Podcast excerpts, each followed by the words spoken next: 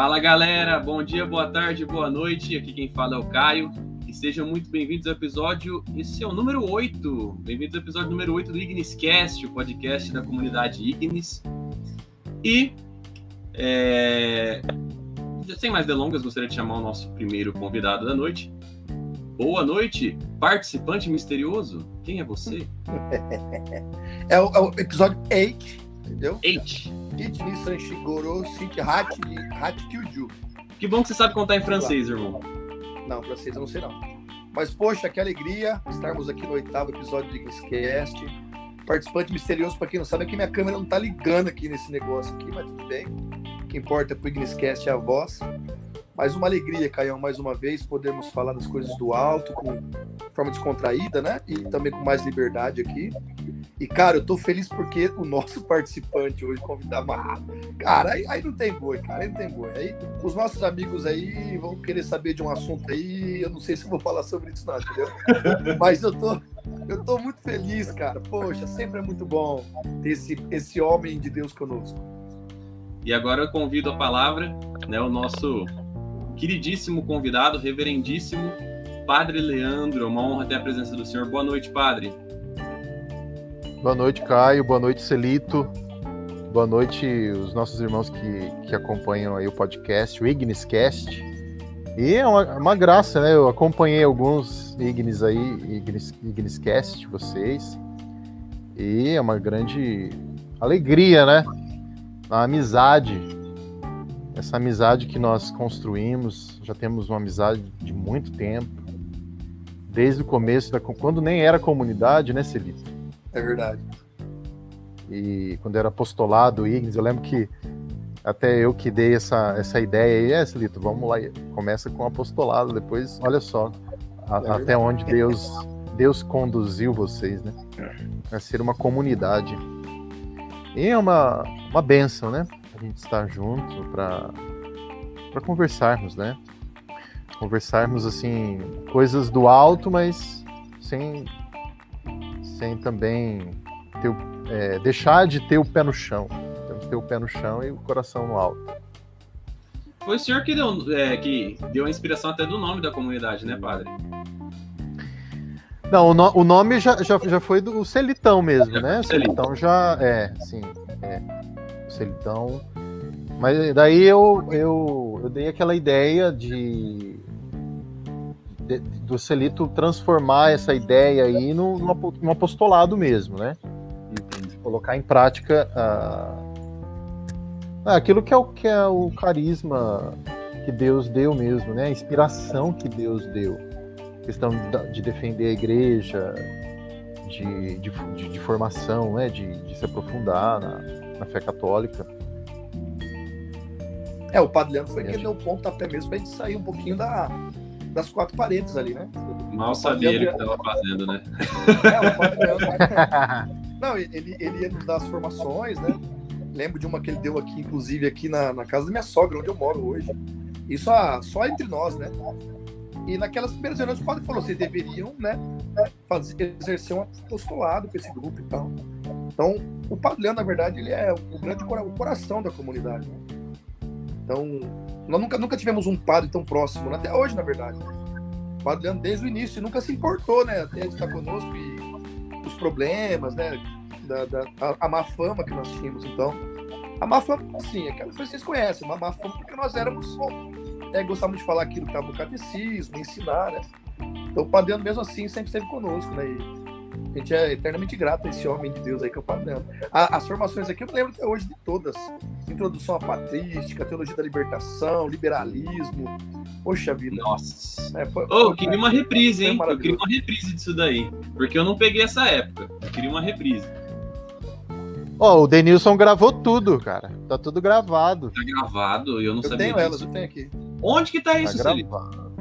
Deve estar tá no Drive ou tá no computador do Danilo, tem algumas no meu. Não, eu, eu, tenho que achar isso daí. Eu tenho que achar isso daí. Putz, Teologia era, da Libertação, a patrística tá gravada.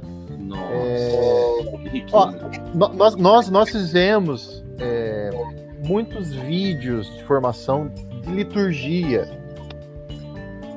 E tem um vídeo sobre a liturgia sobre a iniciação à liturgia, que tem não sei quantas mil visualizações aí no Tá YouTube, chegando né, nos Felipe? 7 mil já. Nossa. Ah, 7 mil. Ah, é daquele canal antigo da comunidade, né? Vocês procurarem no É. YouTube, eu acho que tem, pessoal. Tem, tem sim. Muito boa. Bom, eu queria pontuar duas coisas. A primeira é que vocês não estão vendo. Mas o Celito tá tipo a sombra do bonequinho, entendeu? Ele tá parecendo o Lombardi, né? Então, em homenagem ao Lombardi, eu queria, queria registrar aqui esse momento com.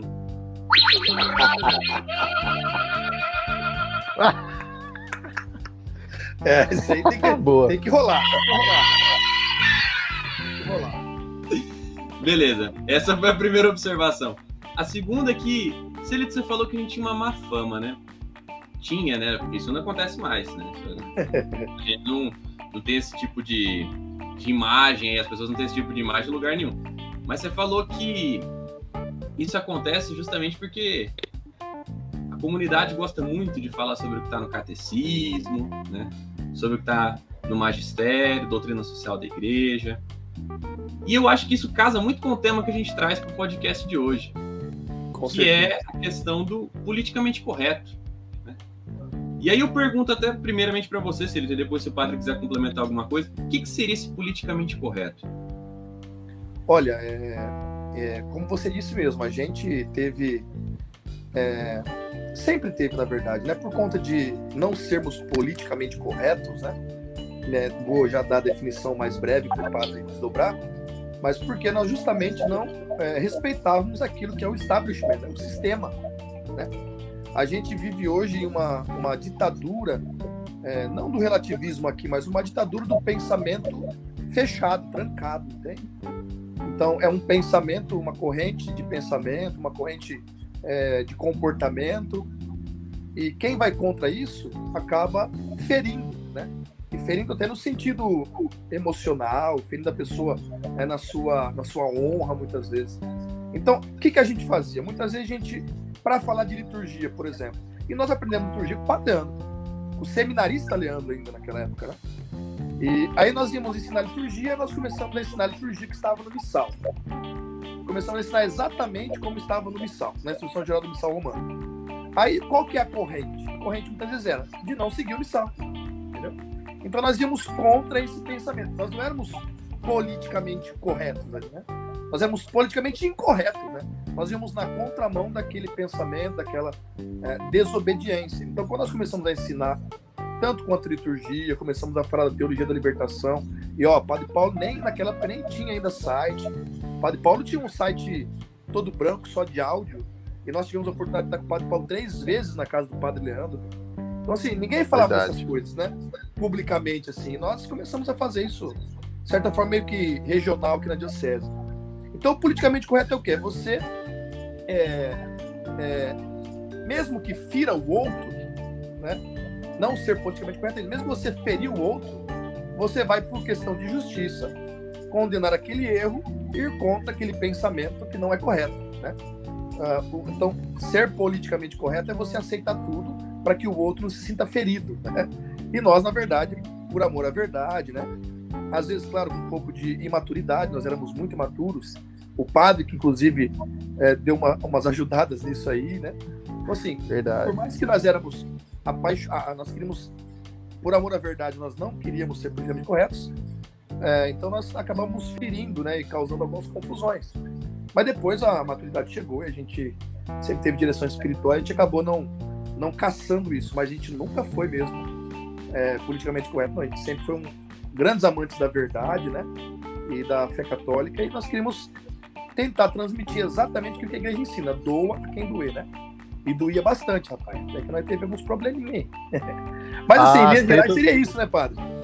Exatamente, Celito, exatamente. As tretas foram boas, hein? Fala sério. Nossa. Ô, padre, antes do senhor continuar, sabe o que eu lembro? Uma vez que eu, rapaz, eu tinha arrumado briga com um monte de padre na internet, Facebook, e tá brigando com os três padres numa postagem só. Aí eu cheguei na casa do padre Leandro, né, fiz uma reunião lá. Aí ele falou assim: ó, gente, parou, hein?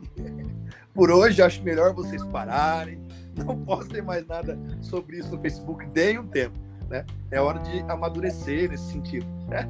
E foi a partir dali mesmo que a gente a, amadureceu começou a não ter mais. Porque a gente, a gente era maturo e caçava treta, né? Caçava confusão, isso é legal. Isso é meio, meio que esquisito. Tem uma questão de vaidade, muitas vezes, de da imaturidade. Então, o padre que deu uma cajadada mesmo na galera aí. Aquele dia eu não esqueço disso. Eu lembro, eu lembro das tretas. Só que eu lembro que eu, eu, eu dei essa orientação, mas teve uma vez, depois dessa orientação que vocês tranquilizaram, assim, vocês ficaram mais tranquilos, não deixaram, né, de, de serem, é, é isso que você disse, não, não deixamos de ser politicamente, é, in, politicamente incorretos. Né? É verdade. Não houve a, a postura, essa mudança de, de postura. Ah, eu deixei de ser politicamente incorreto para ser politicamente correto. Não, isso não. Eu me recordo que. Ah, vou falar da treta, né? Porque acho que é interessante a gente Tem problema. quebrar um pouco, Falar, quebrar, um, padre. quebrar um pouco do gelo. A gente, a gente conta, o- conta o milagre, mas não conta o santo. Tá ótimo. E eu lembro uma vez que teve uma postagem lá no Facebook de uma paróquia de um padre que fez um evento lá na, na, na- na igreja e tal. E, e o evento foi Santos de calça jeans. e você lembra dessa, Celito? Pô, lógico. Daí é, ele colocou, eles colocaram lá é, do lado da cruz, do crucifixo do altar, uma calça jeans assim colada na parede. É verdade, cara. Mas dessa vez quem foi politicamente Mano. incorreto foi o padre. É verdade, é isso mesmo. Isso é politicamente correto. E, e do lado assim uma frase: Santos de calça jeans. Com a calça jeans colada lá no- na parede do, do, do- do- do presbitério da igreja, do altar. Daí embaixo assim outra frase: É, Santos sem batina e sem véu. É verdade.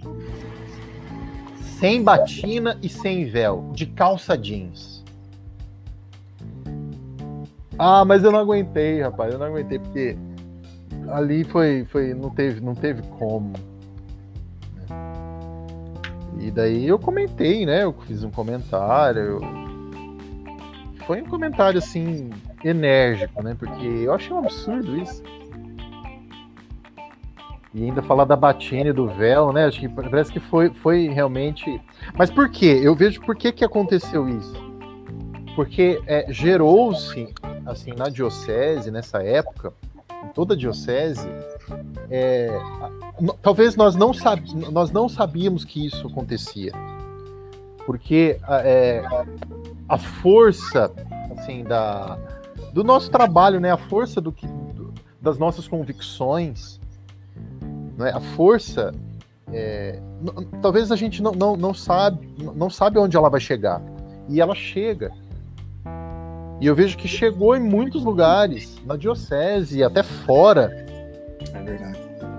devido também à questão do- do- dos meios de comunicação né então eu vejo que, que chegou em muitos lugares em muitos lugares assim é, isso as pessoas ficavam maravilhadas com isso e, e realmente tinham a visão do que é igreja, né, essa visão tradicional, né? E em outros lugares eu vejo que as pessoas se incomodavam com isso, porque se incomodavam porque, é, digamos assim, é, é, o, o que, o que reina ali não é o, não é assim a, a tradição mesmo, assim, aquilo que é o, vamos colocar o espírito católico, né?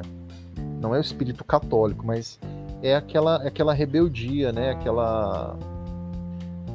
a- a- aquilo que o modernismo faz, aquilo que, que o Papa São Pio X condenou na Pacendi, não é aquilo que Pio IX condenou nas, nos sílabos. Então a, a- gente percebe que, que, que, aconte, que acontece dessa forma e na época aconteceu dessa forma. Então é, o, nosso o, o nosso o nosso jeito de ser, né? As nossas convicções, o pregar aquilo que é a doutrina da igreja, o que é o que a igreja pensa, o que a igreja né, e o que a, a tradição do a tradição espiritual da igreja, a tradição católica, né? Ser católico, então a gente sempre frisou isso. Então incomodou, daí às vezes a gente é bom a gente também dar umas, umas alfinetadas. Assim. Padre, mas faz bem. Eu, eu, eu vejo que assim, nós, quando nós começamos, né?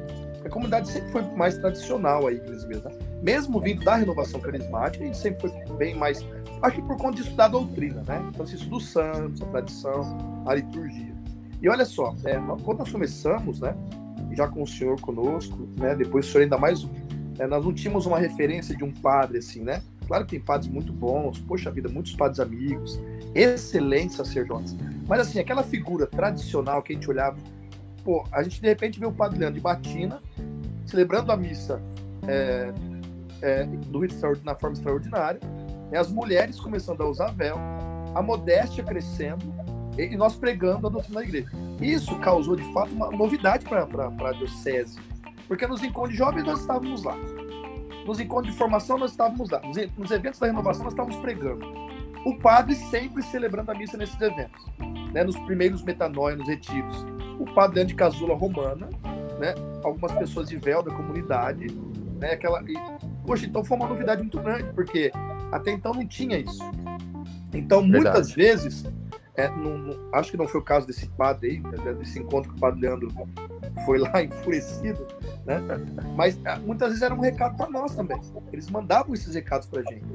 As equipes de liturgia diocesana muitas vezes davam. É, quantas tretas não tivemos na, na, no Facebook porque, né? Nós postávamos fotos de, de, uma criancinha de véu, não sei se o senhor lembra disso.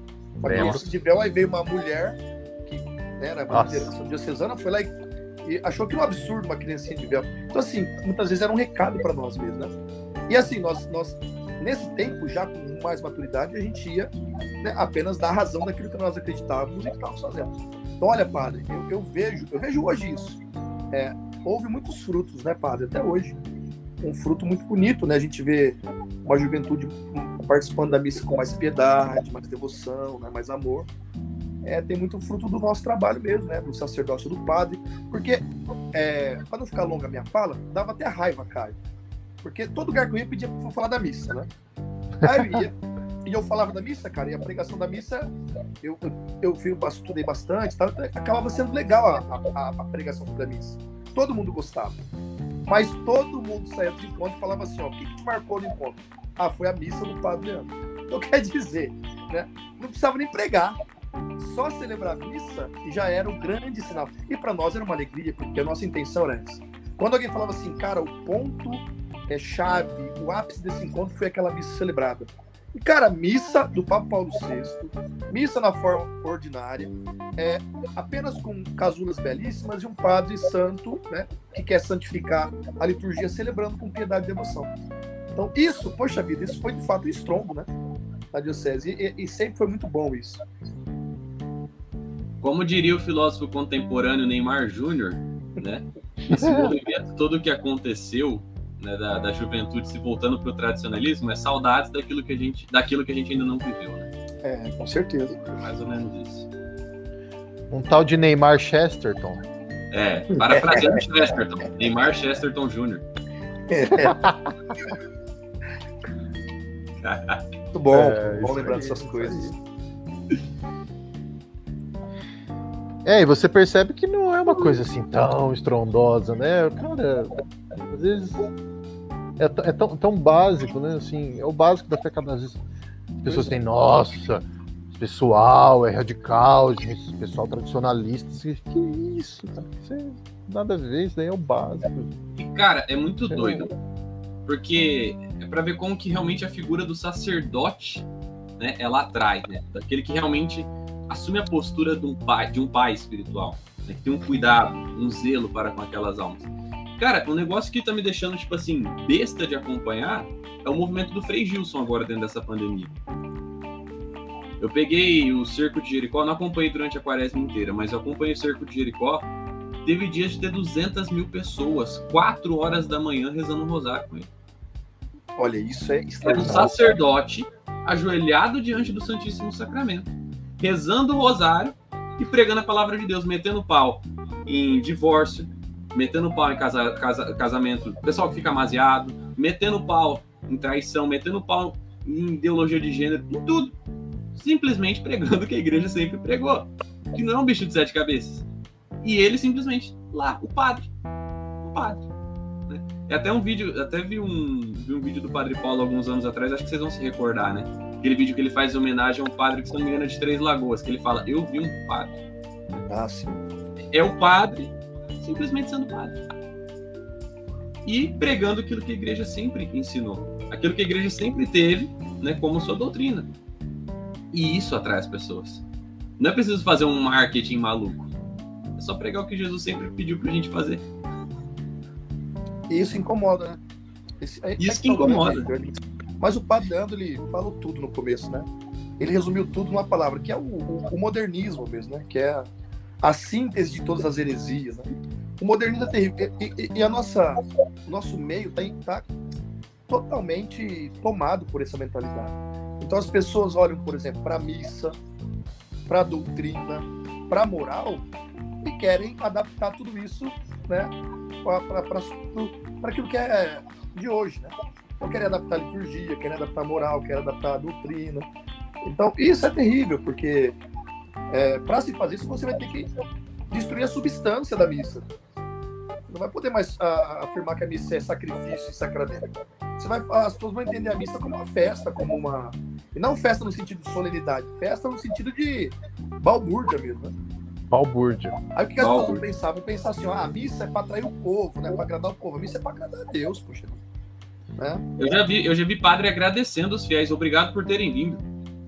Então... Meu Deus! Meu, não, tipo, meu Deus, eu que preciso ir pra missa, eu que preciso ir diante do altar, eu que preciso comungar, entendeu? O padre virar, ah, obrigado por terem vindo, a presença de vocês é muito importante. What? Ô, Caio, é interessante você ter tocado nesse ponto aí. Porque aí é, é, é o antropocentrismo, né? Eu já vi um, um sacerdote dizendo assim abertamente afirmando. Eu achei interessante, porque ele, ele afirmou aquilo que, que é o antropocentrismo mesmo. Ele disse assim, ó, olha as palavras, perceba as palavras. Ele disse assim, olha, a missa é para celebrar a vida. A missa é para celebrar a vida humana. Nossa. Então, a... Não, palavras assim claras, objetivas mesmo. A missa é a celebração da vida. E o ser humano está no centro dessa celebração. O ah. ser humano é o centro. Por isso que, a, que as pessoas têm que ser colocadas no centro. Nossa, isso é terrível. Não, sem condição. Não, isso aí, ó, é, é a tradução, na verdade, é a prática daquilo que. É, vou dar nome aqui, né? Aquilo que a maçonaria com o, com a, a, o racionalismo, com o naturalismo, ele é, é uma forma de destruir a fé católica. Então você arranca Deus do centro, nada mais teocentrismo, na verdade agora é antropocentrismo. Você bota o homem, é um humanismo. Né? Então, humanismo. É, é, um culto ao homem, né? não é mais um culto, de louvor. Culto ao homem, exatamente, é o culto, culto ao homem. É terrível. É, não sei se vocês sabem, mas a belíssima Catedral de Notre Dame, no auge da Revolução Francesa, na, no tempo do terror mesmo ali, ela foi invadida né, pelos revolucionários, pelos liberais, pelos maçons, e foi feito um teatro lá e feito um culto, né? A deusa da razão. Dentro da Basílica de, da, da Catedral de Notre Dame, em Paris. Aí se quebrou todas as imagens, se pisava o crucifixo, né? E recentemente tentaram queimar ela de novo, né? Então, olha só, é, é, um, é um ódio a, a Deus, né? a gente pode dizer isso. Estou falando que é o caso desse, desse sacerdote que o Pato está falando, né? Porque às vezes as pessoas nem sabem o que estão dizendo, né? Mas é, infiltrado nesse pensamento é isso aí. É, é gerar um ódio a Deus e, e, fazer o culto ao homem. É o humanismo ali na, na sua essência. Isso é triste. A missa é para agradar a Deus, não é para agradar o homem. É, esse fato aí que você falou em Notre Dame, na, durante a Revolução Francesa, é a mesma situação que aconteceu ali no Antigo Testamento, né? Quando os gregos eles invadem o, o templo de Jerusalém é. e colocam a, a, a, uma imagem da deusa Artemis, acho que é uma, uma deusa, no, no altar assim do local, local mais santo, no santo dos santos do, do templo de Jerusalém. Isso foi conhecido como a abominação da desolação. Hum. Então, isso que se faz é a abominação da desolação. Exatamente. Pode, E olha, que interessante, né? Que depois Jesus ele vai retomar isso lá no seu discurso escatológico do fim dos tempos, né? E vai falar que quando acontecer a abominação da desolação que o profeta Daniel profetizou, é ali o sinal ali do, de fato do fim dos tempos. Então olha só como a liturgia da igreja, é, é, o culto a Deus, ele é sinal mesmo escatológico. Então quando for substituído o culto, né? O sacrifício que é dado a Deus, né, vai ser vai substituir por um sacrifício ao- aos homens, é sinal do fim dos tempos. É terrível isso. Agora, Sim, Exato. a gente vai ter que, a gente tem que, tem que aturar essas coisas aí, não falar nada. Poxa, pelo amor de Deus, a missa é, é o ápice da nossa fé. Então, quer dizer, a gente tem que ser politicamente correto. Tá? Tem um padre ali que tá fazendo a missa é, Kinder Coco, é que naquela que a gente brinca lá. Que entra o coco, vai O cortando. cara racha o coco e a É, Bíblia. De repente tem uma Bíblia no coco. Aí a gente, a gente vai ficar quieto, mas não vai nem se pronunciar. Claro que com maturidade, com respeito, né? Mas a gente não pode tolerar um negócio desse. Com certeza. É, e, e também outro, outro tipo de gestos, né? é, revela ali um- uma teologia. O que o padre faz, às vezes os padres parece que eles não têm essa noção, né? Poxa, o que você faz ali na, na missa revela a teologia que você tem na cabeça, revela a eclesiologia que você tem na cabeça, revela é, a cristologia que você tem. Sabe, é, é, aquilo que o padre faz no altar revela a teologia que, que, que ele assume. É que nem aquele, aquele padre Júlio Lancelotti. Com todo respeito, né? Respeita a pessoa, né? Não as ideias. Porque isso. é- Porque o politicamente correto, ele, ele, ele age dessa forma. Aí ele fala, não, eu respeito o pensamento do outro. Eu não respeito o pensamento de, de, de, de, herege. Respeito o pens- pensamento de, de apóstata. Não respeito, não. Eu, eu respeito a pessoa né, que, que precisa ser salva. Porque nosso Senhor pede. O nosso Senhor me deu esse, nos deu esse mandamento de amar o próximo. Só que amar o próximo não significa você, você é, ah, eu respeito a ideia. Eu não respeito a ideia. Não respeito o pensamento do Júlio Lancelotti. Entende? Então, o, o que ele faz ali no altar revela, revela uma teologia. A teologia da libertação. Que nem, na verdade, ó, o que tá pegando hoje. Vamos ser, vamos ser claro aqui. O que tá pegando hoje não é nem mais teologia da libertação. Já O tá, que tá batida, pegando hoje é. Hã?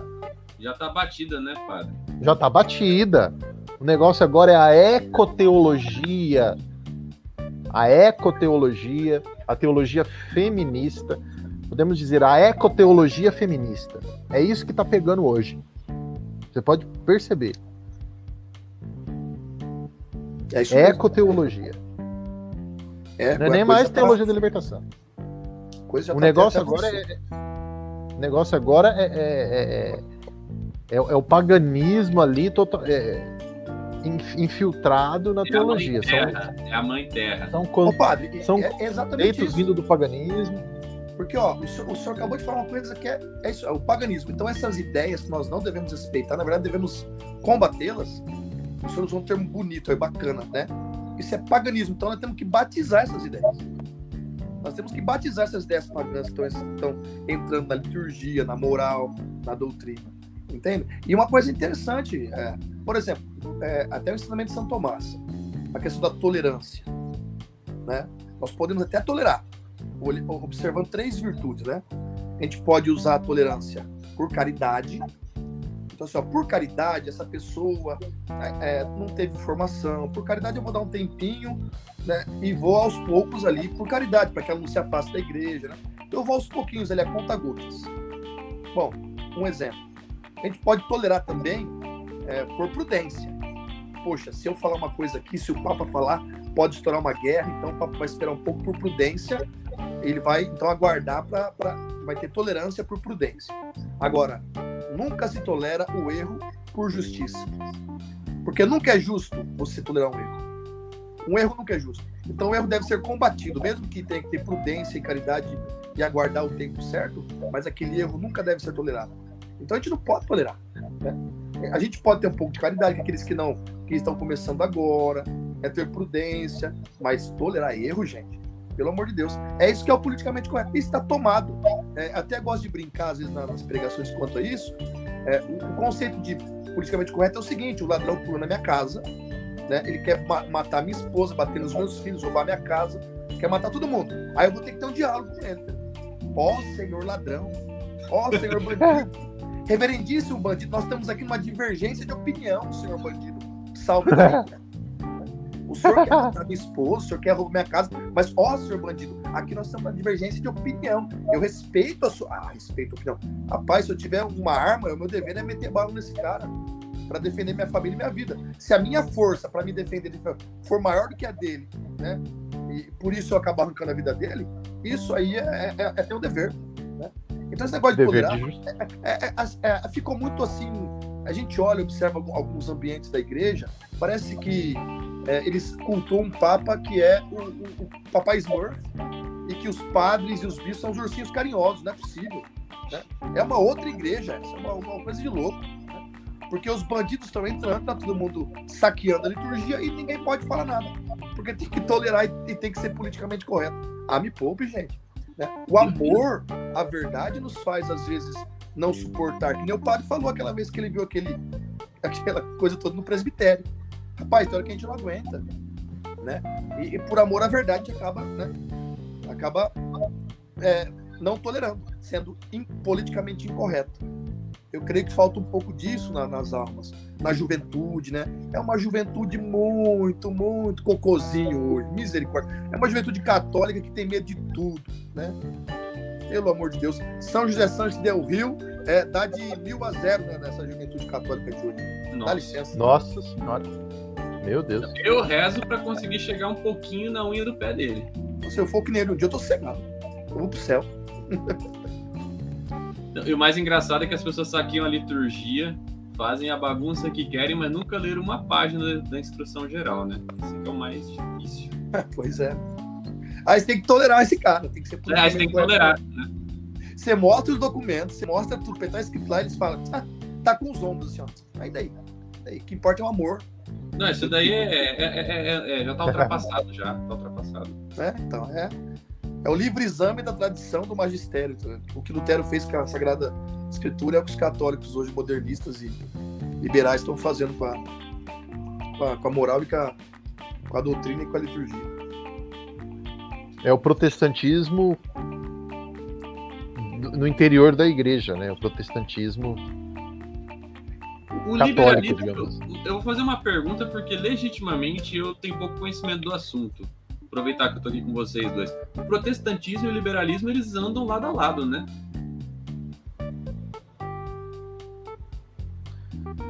Ou não? Olha, eu, eu, penso, eu penso que sim. Eu penso que sim. É porque, assim, é, é, liberalismo ele está associado a, a um posicionamento político, né? Então, digamos assim, que o, Lutero, quando ele começou lá com essa revolução,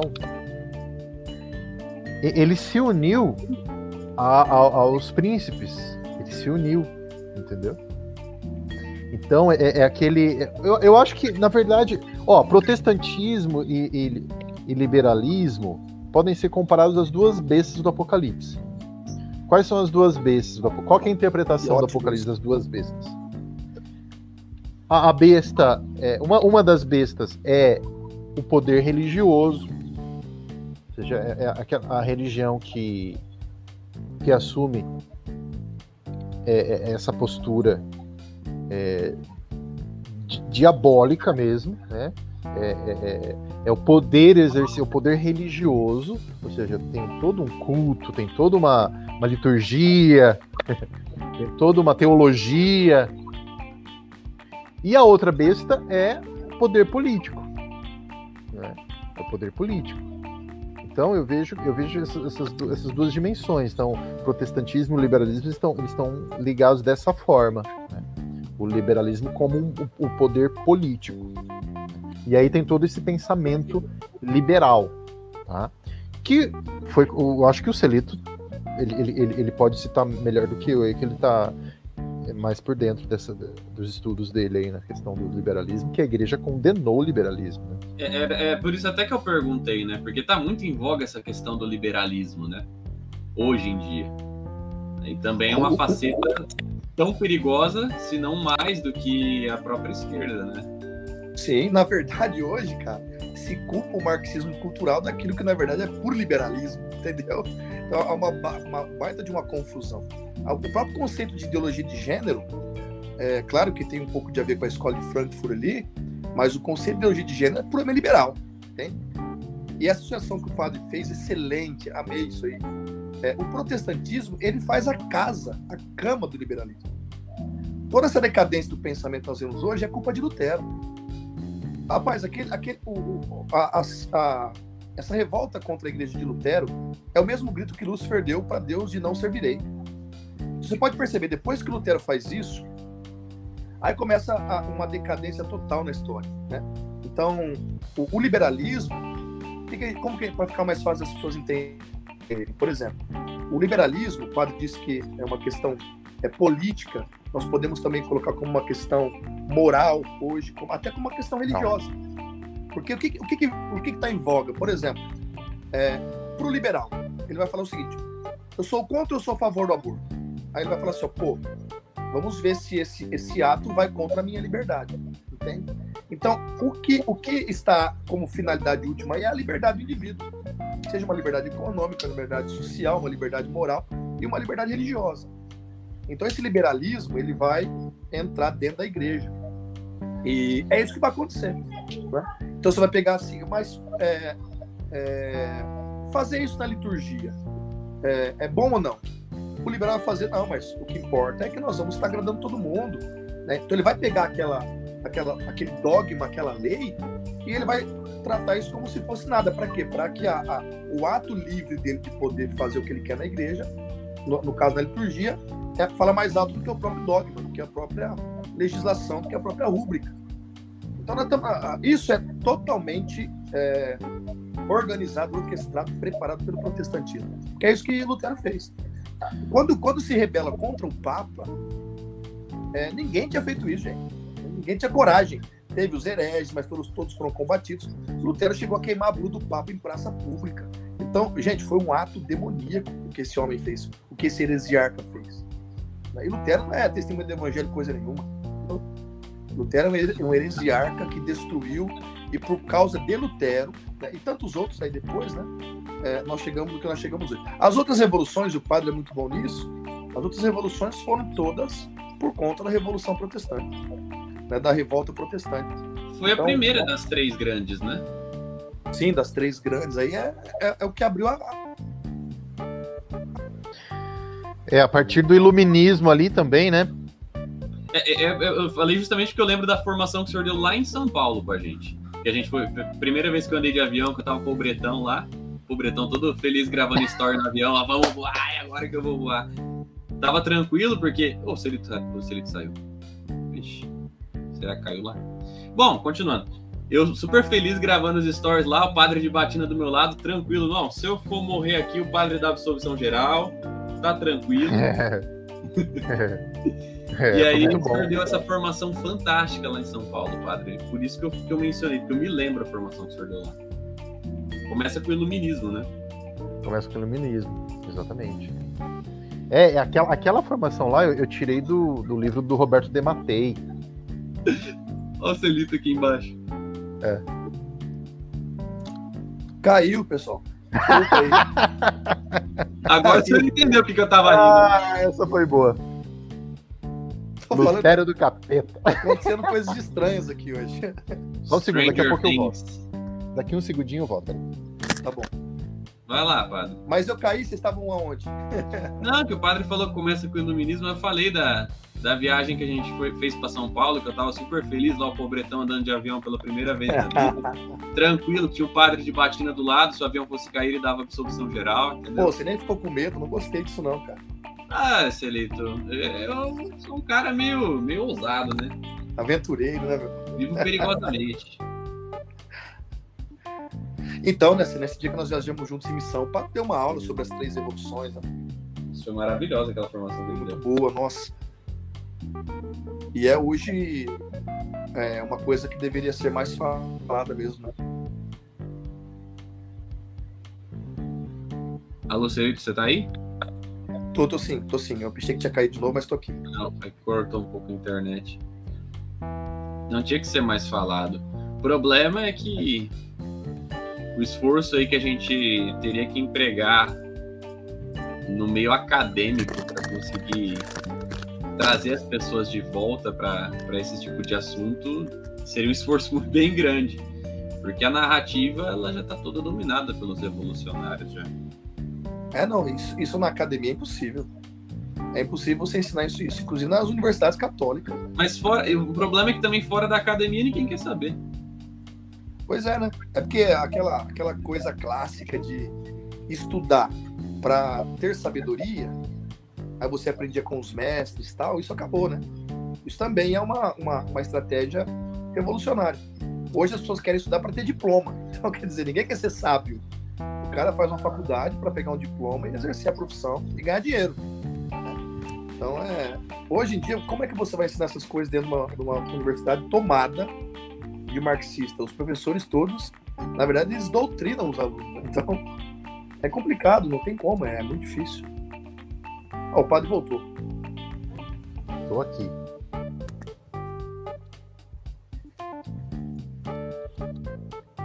É isso aí, Celitão. Outra, outra...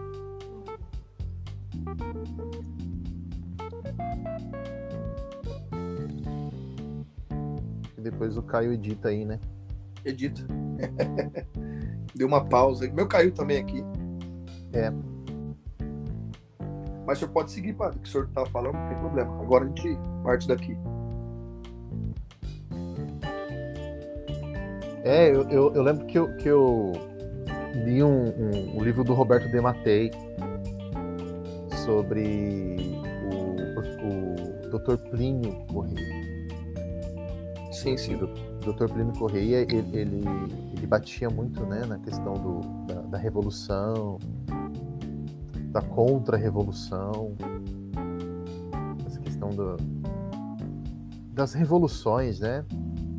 Dos períodos revolucionários. Muito interessante isso. Aquele livro, aquele, aquela coleção de história da igreja também, do Daniel Hobbes, ele aborda a história da igreja também é, em períodos revolucionários. Tanto é que alguns tomos do, do, do, da obra é A Igreja das Revoluções. Nossa, eu precisava comprar essa obra, não tenho ainda. É, precisava ler mais. é, porque ele tem é, essa abordagem é, da presença da igreja, da história da igreja, durante as revoluções. Ah, o Dr. Plínio foi um grande contra-revolucionário, né? Ele é um, um, um, uma pessoa meio polêmica, né? Tem algumas coisas aí, né? Mas não podemos negar que foi um baita, um gigante eu, eu digo, padre, sem, sem medo de errar, né? A gente pode dizer isso, que ele foi um dos grandes que combateu o comunismo no Brasil, foi o Dr. Plínio. O Dr. Plínio combateu mesmo o comunismo, sim, com a TFP, de frente a frente mesmo assim. Né? Era quem ia público e falava mal, e criticava e denunciava, né? Gustavo Corsão também, que escreveu é, o Século do Nada, né? Que é um livro que ele conta da infiltração comunista na igreja. Então, nós tivemos bons homens aqui contra-revolucionários. E o Dr. Plínio, ele, ele atuou na Câmara dos Deputados, ele foi deputado. É verdade mesmo. Mais novo, Salve, né? Dr. Plínio. É. Salve. Salve. Nossa, eu, eu, eu para você ver como que a figura dele assim é eu vejo assim que, que o, o Dr. Plínio é um santo mesmo, sabe? Assim, eu eu acredito assim, só falta só tá faltando o milagre dele aí, porque a santidade dele eu lembro que quando eu, quando eu celebrei, todas as vezes que eu. Acho que eu celebrei umas duas vezes, ou três vezes lá, na, na TFP, lá no Instituto Plínio Correia, eles têm um altar lá. E eu celebrei umas duas, três vezes lá. Rapaz, assim, no memento, memento dos mortos, é uma coisa impressionante. Parece que vem assim, né? Vem a, o nome dele, Dr. Plínio, sabe? Quando você tá rezando em silêncio, porque a oração é silenciosa, né? Do cano. Daí quando chega no momento do, do, dos mortos ali, eu, eu sou levado, eu sou conduzido a isso, sabe? Sou conduzido a isso. Então, no momento do, dos mortos ali, Plínio Correia, sabe? Uma coisa forte demais, demais, demais, demais. Rezar por ele, né? Rezar por ele. E assim, você percebe que, poxa, você tá rezando para ele, mas é, parece fica uma, fica uma coisa assim, poxa, nossa, será que é, ele, ele, eu tô claro que a missa é, é, é para a alma é pra, para as almas né? A missa também tem esse esse poder aí de é, de sufrágio, sufrágio. das almas do purgatório. Mas assim a impressão que dá é de que não parece que isso aqui não é sufrágio para alma do purgatório não eu acho que dá aquela impressão que ele tá no céu, entende? A impressão que ele tá é, no céu. Eu gosto muito dele também, eu gosto bastante. É que nem. Olha, é que eu já tive essa impressão também é, rezando para Dom Henrique, oferecendo a missa pela alma de Dom Henrique. Nossa, um gigante não, também. Né? Você, não, você, não, você não consegue, você não consegue imaginar ele rezar por ele no sentido da purificação da alma dele no purgatório. Não, dá para você. Entende? Não, não encaixa. E quando você reza pelas almas, né? É, assim, é muito assim, você tem essa percepção de que você está rezando pela, pela purificação daquela alma, pelo sufrágio daquelas almas, daquelas pessoas. Até mesmo que você é, é, sabe de, de, algum aspecto da vida da pessoa. Por exemplo, eu já rezei missa gregoriana. Missa gregoriana são 30 missas, tá? São 30 missas. Já rezei várias missas gregorianas para pessoas, né, que pedem, nossa, ó, a minha, a minha esposa tá sonhando com o pai dela, tá tendo sonhos muito, assim, ruins, de terror, assim, pela sonhando com o pai, ou seja, você percebe que, que tem ali uma agonia da alma da, da, da pessoa. Né? Então daí se oferece a missa gregoriana, 30 missas. Pra, pra, porque daí, depois de 30 missas, é, tem esse sentido de libertação do purgatório. Aquela alma, ela, ela é liberta do purgatório. E, que bonito mas... isso, hein? Nossa, lindo demais, eu não sabia não. Isso é um ato de caridade mesmo, olha. 30 mil. Verdadeira caridade. É.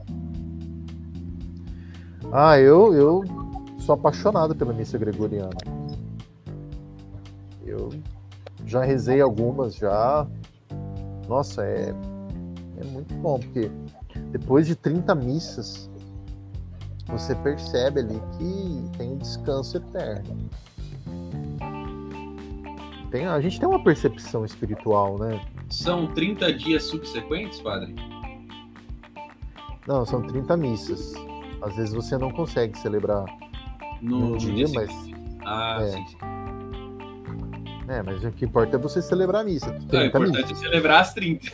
É, claro que você não vai dar um tempo muito grande, entendeu? Não sim, pode sim. também se passar muito. Às vezes, uma, às vezes um dia ou outro você não consegue. Entendi. Mas daí você consegue, depois você vai e retoma. O importante é ter 30 missas. É claro que se tiver subsequentes para. O sacerdote que celebra todo dia ali, 30 missas, somente na intenção dessa alma é poderoso, hein? É poderoso. Nossa, é poderoso demais. É poderoso. Se eu morrer, Celito, você já conversa com o padre. Viu? Rapaz, já fala isso agora, moço. Dá-lhe escapulário e comunhão nas nove, das nove, nove sexta-feira. Aí vai pro céu. É. E também o raio-x, né? Nossa. Olha O raio-x leva pro inferno, o raio-x não leva pro céu, não. Rapaz, o que tem de gente aí que tá curioso, ó, um Não, mandaram na minha caixinha aquilo. Legítimo, cara. Não foi ninguém da comunidade. Foi uma pessoa que, é. que acompanha os, podcasts, tudo. Foi um irmão nosso aqui que acompanha a comunidade, mas não é membro, entendeu? Ele perguntou que raios que é o raio-x. É, o pessoal fica curioso, né? Que que esse bendito raio-x? Não, esse irmão, é, ele, ele acompanha todos, cara, o, Signicast, ele gosta muito. Até falei pra ele que um dia nós vamos convidá-lo pra participar aqui, que é um bom católico, baita de um católico. Chama, chama, chama. Agora, o raio-x eu acho que é uma questão mais- meio, meio. Desculpa, gente, mas é, é nossa sociedade secreta, então. Tem que entrar pra Uma maçonia. coisa meio esotérica nossa, que é só ensinado pros iniciados. Da maçonia. É, é aquele segredo do arcano, entendeu? Você, É, tem que ser grau, você tem que ser grau 33 dentro da maçonia, isso pra saber. Ah, esse cara é muito engraçado, o raio-x, cara. Olha, eu vou, eu vou afirmar aqui que eu caí no raio-x, gente. Eu caí no mistério do raio-x. Eu estava acreditando na história do raio-x quando de repente veio a revelação Não, nós, nós estávamos nós estávamos em um carro, né? Indo para uma missão, os três, né? O Celito dirigindo. E, e tal foi a contemplação do mistério do raio-x, né, que o padre Leandro estava proclamando naquele momento. E o Celito que estava dirigindo, ele parou de olhar para frente, ele começou a olhar para um lado. O padre Leandro no banco do acompanhante, para contemplar o mistério do raio-x. Não, mas aquela- proclamação, Eu achei aquela que a gente- visão. Mas Porque eu achei conforme que o padre falou, veio uma visão, entendeu? E essa visão é que foi complicado. Eu achei que eu ia ver o céu, velho, na hora É que puro mistério. começou a olhar pro padre, eu achei, não, ele não vai mais olhar pra pista, nós vamos bater esse carro. cara. É puro mistério, meus caras. Puro Foi mistério. uma isso aqui. contemplação profunda, foi uma Foi contemplação. uma visão, uma visão mística mesmo. né? Ai, Deus. A gente tem que sair em missão junto de novo, viu? Pelo amor de Deus. Socorro. É verdade, é verdade. É verdade. Ai, ai. Nossa, eu tô com a marca do É óculos aqui. Desculpa, padre, pode falar. Não, então é melhor não falar do raio-x, revelar, Não. revelar o arcano, não, né? Não, não, não, Não, tem que não. entrar pra maçonia nesse grau 33, entendeu? Hoje não, É. mas um dia aguardem que na próxima a gente revela. Tem expectativa. Quem sabe fica pro próximo episódio. O padre ainda revelará o raio-x. Ainda revelarei, é. Jesus. Mas tá bom. O pior que eu lembro da cena da gente chegando lá em Santa Isabel depois. Foi em Santa Isabel, é, foi. Santa Isabel. A gente comendo esfirra. O pessoal lá mó receptivo, dando esfirra pra gente e tal. Eu falo, mas e o raio-x? O padre começa a gargalhar. Ah, cara. Padre Leandro vermelho. Não, o pior, o pior é que tem mesmo uma, uma, uma questão teológica, né? Né, Tem a questão teológica, uma- com certeza. Só vou dar uma uma, uma, uma, uma- uma- Não vou revelar porque não pode, mas você, por exemplo, citaria Torres Queiruga, né? Então é mais ou menos esse. né? Então, assim, é o máximo que nós podemos revelar, meus caras. Isso aí. Torres- André É Torres uma relação Queiruga. aí, né, entre Torres Queiruga e o parasitismo, né, também, que existe dentro do, de algumas esferas aí acadêmicas aí da teologia aqui da diocese. É, e, e pode se estender também para outro tipo de coisa, né? Outro, outro tipo de personalidades também, né? Outras Sim. personalidades aí. Sim, sim, sim, sim. É que naquele Tem tempo muito- Torres, né? Foi Tor- É, se você pegar alguma personalidade aí e associar o raio-x, meu irmão, você vai encontrar também a mesma situação. É, tem gente que tá grudado no raio-x aí e nem sabe. Entendeu? um dia, um dia nós vamos aí revelar até por questão de salvação. Nós vamos falar isso aí aqui. É, exatamente. Exatamente. Salvação das Mas é o almas. máximo que nós podemos falar. É, eu, ia, eu ia dar uma outra dica, mas aí já ia revelar tudo. Não, não assim, pode não, não pode não, porque aí O mistério só, precisa ser guardado realmente. só o dia que o grande oráculo, Padre Leandro, quiser revelar. É Entendeu? verdade. O grande oráculo.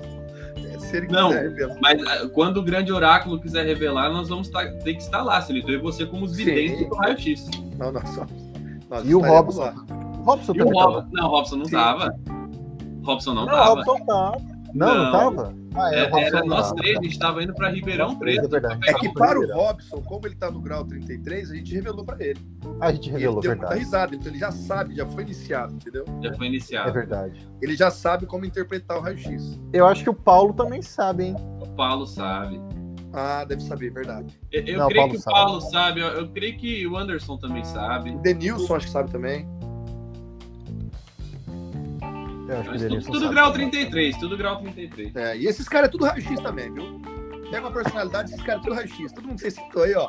É tudo, tudo raio-x também. Cara, eu imagino, eu imagino quem tá ouvindo o podcast até agora, pensando que raio é o raio-x. Eu quero saber, eles vão ter que falar o raio-x em algum momento. Eu, acho que 10 eu imagino, eu imagino o pessoal agoniado. Mas quer É. voltar no tema, a gente volta. Apesar que já Não. foi uma hora, só. Não, já foi uma hora já. Eu, eu creio que os- o, o oráculo do raio-x vai ter que ficar aí pro próximo episódio, né? Ah, Quem sabe? tempo, Talvez. Então, pra próxima. Vai, vai. Não perca os Exatamente. próximos capítulos. Bom, é. Vocês têm alguma consideração final para fazer, pra gente poder já preparar para encerrar?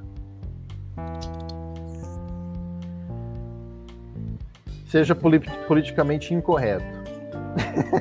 Zero respeito humano. Muito bom. E não tolere o erro, nunca. Só por caridade e por prudência, mas nunca por justiça. Nunca é justo você tolerar um erro. Nossa, essa, essa de São Tomás aí foi. foi né? é, é, é- é demais, né? Rapaz. Pena que ele tá ultrapassado, né? Teologia tomista eu acho que é um negócio muito medieval, assim. A gente não, não tinha que levar isso em consideração hoje, sabe? Tem tanta coisa boa para ler, tipo Leonardo Boff.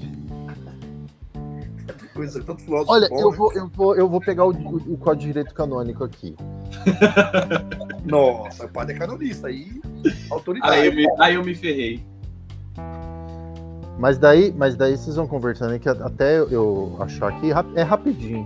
Não, já, só, já que o Caio falou de São Tomás, você vê como ele não é nada importante. Né? No Concílio de Trento, em cima do, do altar, o Papa colocou as Sagradas Escrituras e a Suma Teológica. Só isso, só. Nossa. Só para dizer que era para se voltar a São Tomás. Né? Apenas. Ide a Tomás. E te, a, aqui. Bom, enquanto o padre pega aí a, o Código de Direito Canônico, recordamos aí ativando o modo mendigo da noite. Ah, vocês estão sabendo agora que a gente está gravando à noite. É, ativando o modo mendigo, entre em contato com o Celito, manda direct para o Insta da comunidade. Enfim, se você pode nos ajudar financeiramente na aquisição da chácara, que é o nosso sonho de evangelização aí, para poder ter um espaço nosso, para poder fazer uns retiros malucos. Entre em contato com a gente. Qualquer quantia de dinheiro nos ajudará imensamente. Deus abençoe. Muito Eu bom. tô Imagina fazer um Igniscast presencial, hein? Eu não sou muito bom mendigo, mas é isso. Igniscast presencial, um retiro Igniscast, Caio. Já pensa nisso na chácara. Retiro Igniscast. Faz uma mesa redonda, gigantesca, coloca Padre Leandro, Celito, Paulo, Robs, é, quem mais? Aí chama também o Cal, O Caio, ué. o Hélio. Você tem que estar, meu filho. Ah, mas é, eu sou, eu fico subentendido ali, né? Não, você é formador, irmão. Mas seria legal, uma boa ideia dispensar. Mas já que o Caio falou, pessoal, se vocês puderem nos ajudar. Aí eu- já, já eu- dá aquela chamada. Esse negócio de mesa redonda aí, eu vi o pessoal do Casa da Imaculada fazendo. Chama o Renan também de Catanduva, bota ele lá O. Renan é um grande amigo, um grande irmão. Vale a pena chamá-lo. Caião, deixa eu fazer então aqui as considerações finais antes que o, o padre. Mete bronca. ali. Fique à vontade. É, primeiro, eu só queria é, agradecer a você mais uma vez pelo empenho, né? E toda a dedicação e a alegria também, né? De exercer esse apostolado. Acho que o Igniscast, de fato, é um, é um banho na nossa alma, é gostoso conversar. E a Ignis é isso mesmo, né? Então, Deus seja louvado pela sua vida e pelo seu, é, sua, seu intenso apostolado aí e intenção de salvar as almas, né? Então, é muito bonito. Mesmo que a gente brinca aqui, o Caio sempre reza antes. Vocês não sabiam, eu tô contando para vocês. O Caio reza, conduz a oração, pede para que seja feito tudo pela salvação das almas. Então, o Caio deve ser. Nós precisamos de é, honrar mesmo aí essa, essa baita iniciativa que é o Igniscast. E o Caio abraçou com todo amor e carinho. E agradecer ao Padre Leandro, meu Deus, hein? Como é bom. Nós sonhávamos com o Padre Leandro aqui já faz tempo. É, E hoje o padre veio aqui para dar uma, uma aula para nós. Então sempre é muito bom estar com o padre Leandro aqui. Espero que o padre venha mais vezes, viu? E é isso aí. ah, é uma alegria, uma alegria, uma alegria. Nossa, gostei muito. E para fechar aqui, ó, a gente tava falando de São Tomás, né? Olha aqui, é, Canon Cânon 252, parágrafo 3 Vou falar da formação teológica. A formação teológica do, no seminário. Diz assim: haja aulas de teologia dogmática, fundamentada sempre na palavra de Deus, escrita junto com a sagrada tradição, pelas quais os alunos, olha isso, tendo por mestre principalmente Santo Tomás, aprendam a penetrar mais intimamente os mistérios da salvação. Haja igualmente aulas de teologia moral e pastoral, de direito canônico, de liturgia, de história eclesiástica e de outras disciplinas auxiliares especiais, de acordo com as prescrições das diretrizes básicas para a formação sacerdotal. Tendo por mestre principalmente Santo Tomás. Olha que coisa, Cânon né? 252, parágrafo 3 Poxa vida, era só, era só seguir isso aí, tava bom. É, mas tem professor de seminário que fala que Santo Tomás está ultrapassado. É isso aí, né? É, isso aí tá. Esse é o Brasil. É. Bom, o senhor tem mais alguma outra consideração, padre? Ou encerramos aí com o cânon? Não, podemos encerrar com essa pérola, Então o senhor dá a benção pra gente? claro. O Senhor esteja convosco. Ele está no meio de nós. Desça sobre vós a bênção do Deus Todo-Poderoso, Pai, Filho e Espírito Santo. Amém. Pessoal, muito obrigado pela audiência de vocês, né? Rezem pela comunidade Ignis, rezem pelo Padre Leandro, é um sacerdote aqui da Diocese de Rio Preto. E tamo junto. Salve Maria, fiquem com Deus. Salve Maria! Salve Maria Santíssima! Fomos!